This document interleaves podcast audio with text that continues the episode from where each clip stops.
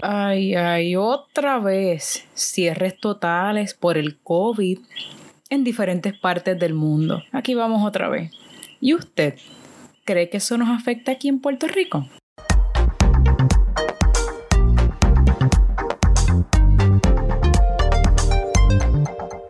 Diferentes países de Europa han tenido un incremento considerable de casos por el COVID, así que lamentablemente han tenido que volver a restringir el comercio y han comenzado otra vez los cierres totales. Pues mire, en este punto usted quizá piense, Dianitza, yo vivo en Puerto Rico o en Estados Unidos, ¿qué me importa a mí lo que sucede en Europa? Pues mire, le informo que tú yo y todo ser humano vivimos en una economía global. Así que lo que suceda en Europa afecta a tu dólar americano. Cuando los diferentes países de Europa comenzaron nuevamente a considerar los cierres totales, el mercado de valores de América y de todas partes del mundo, todos cayeron. Mire, América está en una recesión. Para quien no sepa lo que es una recesión, una recesión es un periodo de declive económico temporero donde la actividad industrial y de intercambio se ve reducida. Así que por lo general esto se mide cuando el GDP, que es el Gross Domestic Product o el Producto Interno Bruto, cae en dos trimestres corridos, un periodo de seis meses. Así que básicamente esta la, esta es la definición de recesión. Regresando al tema, América está en recesión. Así que mire, nuestra economía está basada en gastar. O sea, depende, nuestra economía depende de que las personas gasten su dinero comprando artículos o contratando servicios que producen los diferentes tipos de negocios. Y esto es lo que hace que los negocios puedan funcionar y puedan crecer. Ejemplo, si usted va al centro comercial, va al mall, como le decimos aquí, y usted encuentra un pantalón que le gusta y usted va a coger el pantalón, va donde el cajero y usted le entrega su dinero al cajero, pues le está dando al dueño de la compañía tu dinero a cambio de un pantalón. Así que ahora el dueño de ese negocio tiene más dinero. Así que si ese negocio tiene más dinero, gracias al dinero que usted le dio a cambio del pantalón, ese negocio va a poder contratar más personas, va a poder crear nuevos productos, etc. Entonces, si el negocio con esto crea un efecto en cadena. Si el negocio contrata más personas, pues ahora va a haber más personas con empleos, así que hay más personas con dinero para gastar y si hay más personas con dinero para gastar, pues va a haber más personas comprando cosas o contratando servicios. Así que es un ciclo. Gastar, crece el negocio, contrata personas, gastar, crece el negocio, contrata personas. Es un ciclo económico. Así que cuando una economía va creciendo, pues se promueve mucho el gastar, promueve el crecimiento de empleos. Así que cuando una economía, cuando se dice que una economía está reduciéndose, ¿verdad? que estamos sufriendo, hace lo opuesto en una recesión las personas no tienen trabajo, así que si las personas no tienen trabajos, no tienen dinero para gastar, y si las personas no tienen dinero para gastar, no gastan dinero, pues los negocios no hacen dinero, así que no pueden continuar expandiéndose.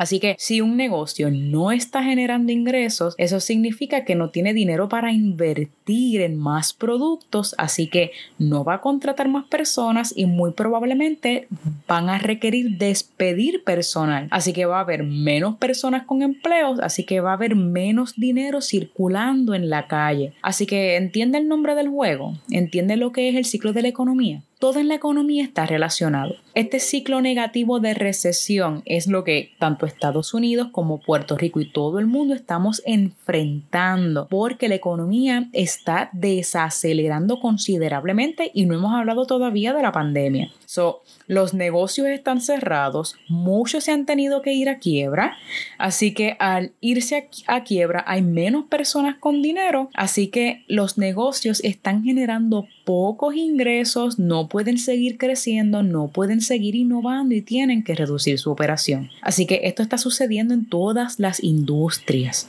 todas, aerolíneas, las ventas, restaurantes, todo. Quizá usted piense, Dianitza, el cierre total no está ocurriendo donde yo vivo. Si cierran en otro país, a mí no me afecta. Error.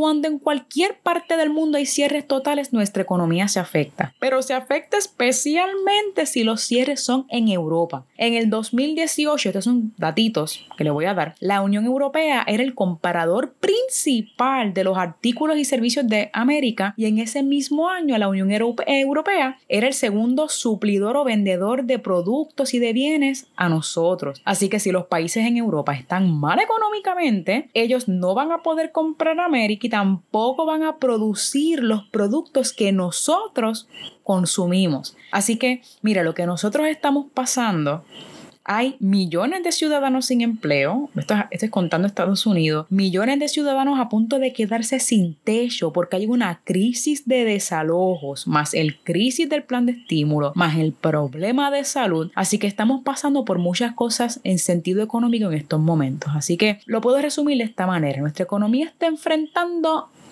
tres asuntos. Uno, tenemos que reabrir la economía de manera safe de manera segura. Dos, se está elaborando una vacuna. Y tres, que regresemos otra vez a los cierres. Así que mire, no tenemos que ser personas inteligentes ni saber de economía, ni de finanzas, ni de nada para saber que los cierres totales masacran la economía. Mire, ya sea si usted cree que este virus es lo más peligroso y mortal que ha existido, o si usted cree que el virus es una mentira, el punto es que hasta que esto no se vaya, ese virus no se vaya, la economía no va a mejorar.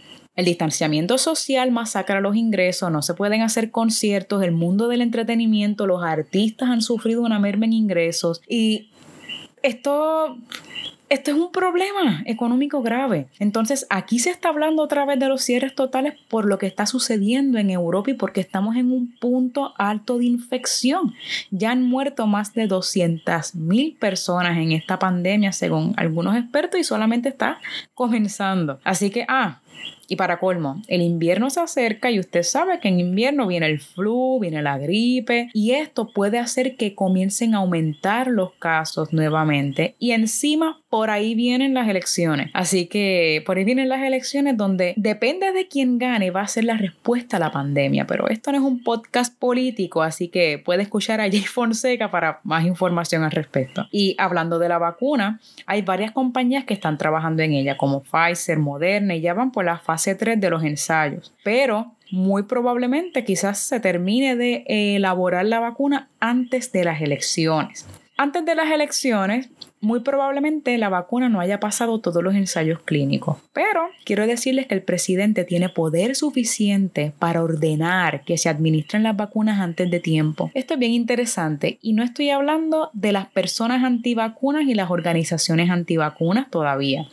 En el aspecto de inversiones, en lo que tiene que ver con el tema de la vacuna, algunas farmacéuticas van a generar mucho dinero porque el gobierno prácticamente dijo que van a pagar lo que sea para que esa vacuna salga a tiempo. Si su plan no se lo cubre, su seguro médico no le cubre el costo de la vacuna, esos son otros 20 pesos. Pero si la vacuna funciona y hace que el virus se vaya, mm, quizás para el primer trimestre del 2021, pues quizás pueda comenzar una recuperación real de la economía. Pero esto no es tan simple como crear la vacuna y administrársela a todo el mundo, ya que hemos visto que el movimiento antivacuna ha, ha crecido de manera exponencial. Así que este 2020 estamos enfrentando cosas muy complejas y puede pasar una de dos que la vacuna sea segura, que el mercado, una vez se administre la vacuna, eh, todo mejore, que funcione, la gente se deje de enfermar, el mercado mejore, la economía mejore. Eso es lo primero que puede pasar. Lo segundo, que la vacuna no funcione, que la gente se empiece a empezar otra vez y esto va a crear la tremenda ola de demandas a la industria farmacéutica. Así que por esta razón muchas de estas compañías de esta industria están tomando este asunto muy en serio y diciendo que no van a someter ninguna vacuna a la FDA hasta que sepan que realmente está seguro. Así que por todas estas situaciones, Wall Street, el gobierno, las personas, hay mucha confusión. Así que mira, básicamente, vienen unas elecciones que pueden cambiar si hay o no hay cierre total. Tenemos una economía orando porque la vacuna una salga, ¿verdad? O porque este virus se vaya. Estamos en una posición rara y difícil a nivel global. Respondiendo a la pregunta del principio, si en Europa hay cierres totales, ¿nos afectamos nosotros? Sí, y nos afectamos grandemente. Yo lamento no poder decirles exactamente lo que va a pasar. Solamente queda esperar y observar lo que vaya sucediendo y esperar siempre lo mejor. Hay que ser positivo, pero prepararnos para lo peor. ¿Cómo? Manténgase pendientes a, Instagram, suscríbase a este podcast, que vamos a seguir hablando de otros temas interesantes que pueden servir de mucha educación para usted y para que lo pueda compartir con su familia. Así que hasta la próxima.